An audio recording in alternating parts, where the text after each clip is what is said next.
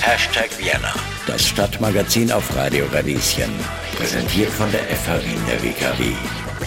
Ja, hallo und herzlich willkommen bei Hashtag Vienna. Mein Name ist Johanna Hirzberger und endlich ist es wieder soweit. Man kann Feste feiern und gemeinsam genießen.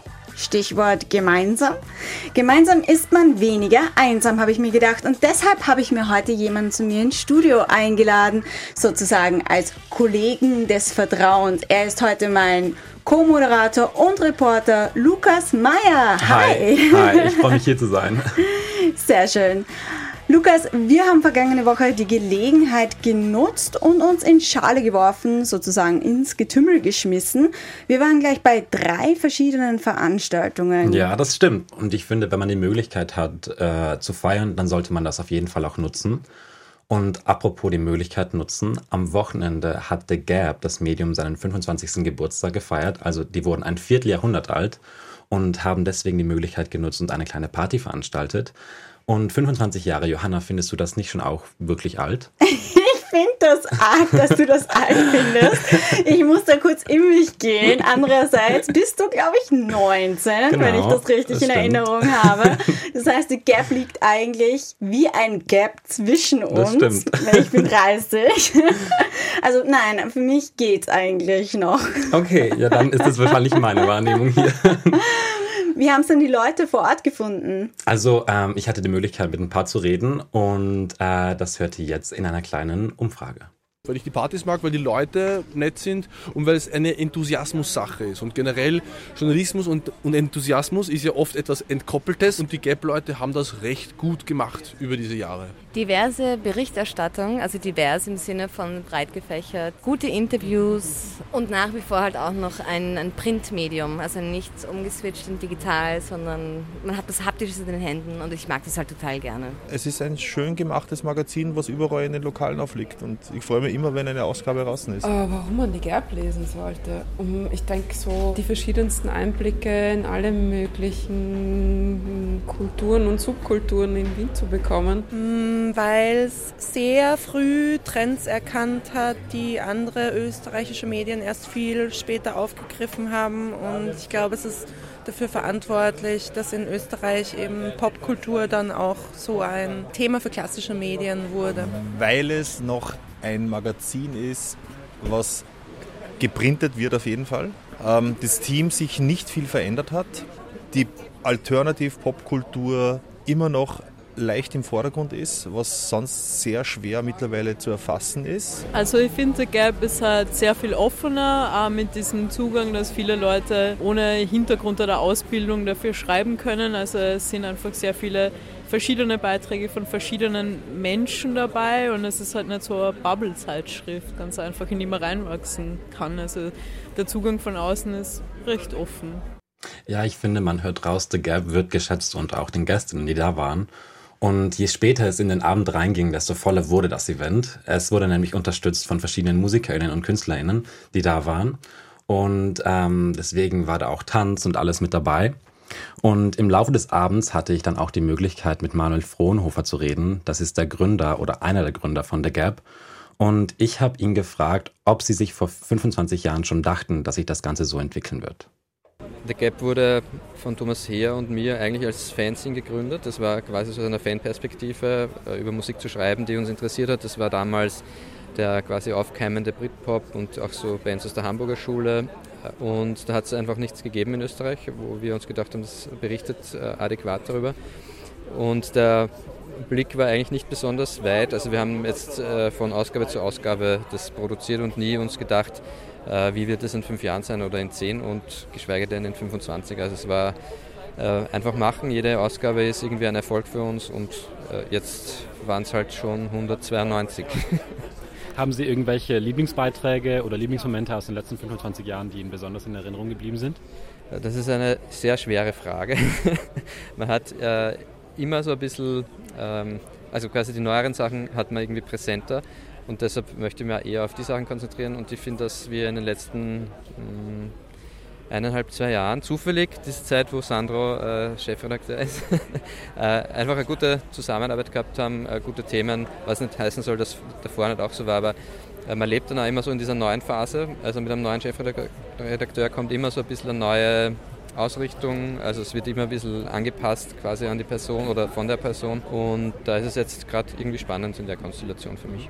Was steht in der Zukunft für der Gap? Also was sind Pläne? Wohin geht das Ganze noch? Also genau wie zu Beginn, also wirklich die, bei der ersten Ausgabe von der Gap ist es eigentlich jetzt auch so, dass wir sicher nicht 25 Jahre Horizont äh, denken, aber ich glaube, wir werden jetzt die nächsten ein, zwei, drei Jahre, äh, sind wir auf einem guten Weg. Ich glaube, können wir gute Sachen machen, äh, spannende Magazine, auch versuchen vielleicht Positionen, äh, diverseren Positionen äh, mehr Raum einzugeben sozusagen, weil es in der österreichischen Medienlandschaft schon noch sehr eintönig auch teilweise ist.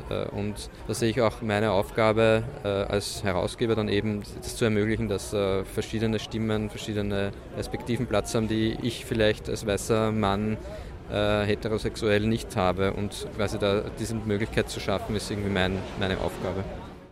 Du Lukas, was mich jetzt interessieren wird, eigentlich ist The Gap ja eine Jugendzeitschrift. Aber waren da nur junge Leute im, bei der Veranstaltung oder gab es auch ein paar alte Hasen, die sich blicken haben lassen? Also jetzt kommen wir wieder zur Altersfrage zurück.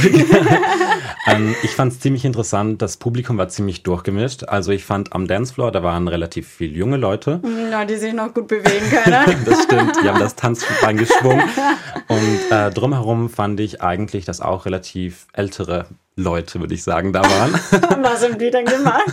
Die sind, haben getrunken, ja, geredet. Ich sagen, die sind die, die an der Bar gestanden sind. Ja, genau. Ähm, aber ich fand es eigentlich ganz cool, weil auch auf dem Dancefloor sich dann immer wieder Leute durchgemischt haben und die Gespräche waren eigentlich ganz cool, die ich dort auch mitgehört habe. Und ähm, ich hatte dann auch die Möglichkeit, mit Sandro Nicolussi zu reden. Der ist jetzt seit 2021 Chefredakteur von The Gap. Und wie sich sein Leben verändert hat und was in der Zukunft des Mediums liegt, das hören wir jetzt. Boah, ja, mein Leben hat sich seither sehr stark verändert, aber nicht ähm, jetzt zwingend nur durch diese Position, sondern ähm, durch einen generellen Lebenswandel. Ich hatte das Glück, im November 2020 tatsächlich mein Studium an der FH abzuschließen. Ähm, deswegen bin ich auch mit Radio Radieschen sehr vertraut. Und dann ja, war das natürlich für mich eine sehr große Ehre auch als Chefredakteur von The Gap ins Berufsleben quasi einzusteigen. Ich habe davor schon ab und zu freie Beiträge und so geschrieben, aber das war halt so meine erste oder eine meiner ersten ähm, tatsächlichen ähm, Stellen so in, in der Arbeitswelt im, im Musikjournalismus und das ist schon ist cool. Und der, der ähm, Posteingang meines, äh, meines E-Mail-Programms hat sich ähm, auf jeden Fall verzehnfacht. äh, welchen Stellenwert schreiben Sie jetzt dem Event von heute zu? Ähm, heute, glaube ich, ist, also ist für mich einfach ein Moment, wo man mal feiert, was, was man so gemacht hat die letzten Jahre. So. Das, ich kann es mir nur vorstellen, wie das ist, das 25 Jahre äh, mitgemacht zu haben. Und es ist schon auch so ein bisschen ein, ein Branchenevent, würde ich sagen. Also man sieht natürlich Gesichter von Wiens Medienszene oder auch so quasi ein bisschen Nischenmedienszene aus den, den letzten Jahrzehnten. Es ist schon auch so ein bisschen ein Networking-Ding. Für mich geht es in erster Linie darum, da halt einfach mal so nach zwei Jahren jetzt äh, Magazin im Online-Remote-Modus zu machen mal wieder die Leute zusammenzubringen und sich auch auszutauschen, zu sehen und dann halt einfach eine gute Zeit zu haben. Was ist Ihre Einschätzung für die nächsten paar Jahre? Ich glaube, dass The Gap sich sehr stark im Moment abspielt, sehr stark die Szene, die musikalische Szene der Stadt Wien, aber auch Österreichs im Moment abbildet. Und das ist momentan eine sehr vitale Szene. Ähm, Natürlich hat man an vielen Stellen mit gewissen Problemen und Herausforderungen zu kämpfen. Und da wird sich einfach herausstellen, wie jetzt ähm, nach dieser Krise namens Corona-Krise, die sich jetzt in verschiedenen Krisen weiterzieht, natürlich ähm, das Ganze entwickeln wird. Aber ich hoffe, dass es so lange wie möglich derartige Nischenmedien gibt und bin auch froh, wenn da auch neben der Gap andere Sachen entstehen, die das wieder irgendwie ein bisschen ankurbeln, so was da gerade passiert, weil ich glaube, dass man gerade in den gerade in den Massenmedien Österreichs einen sehr starken Pop- und Hype-Fokus hat sozusagen. Wir können uns da so ein bisschen auf Randständigeres fokussieren. Und ich glaube, das ist total wichtig, dass das halt auch so, so aufblühen kann, wie es die Kreativität in diesem Land ähm, verdient hat oder wie es dem gerecht wird.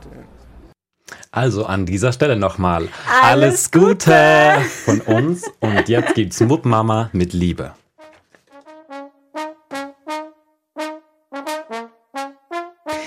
Damit sind wir leider schon wieder am Ende der heutigen Sendung angelangt. Lieber Lukas, es war mir eine Freude, dass du heute dabei warst. Danke, dass ich da sein durfte.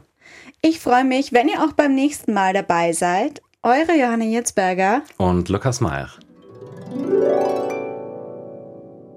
Übrigens, eine Sache gibt's noch.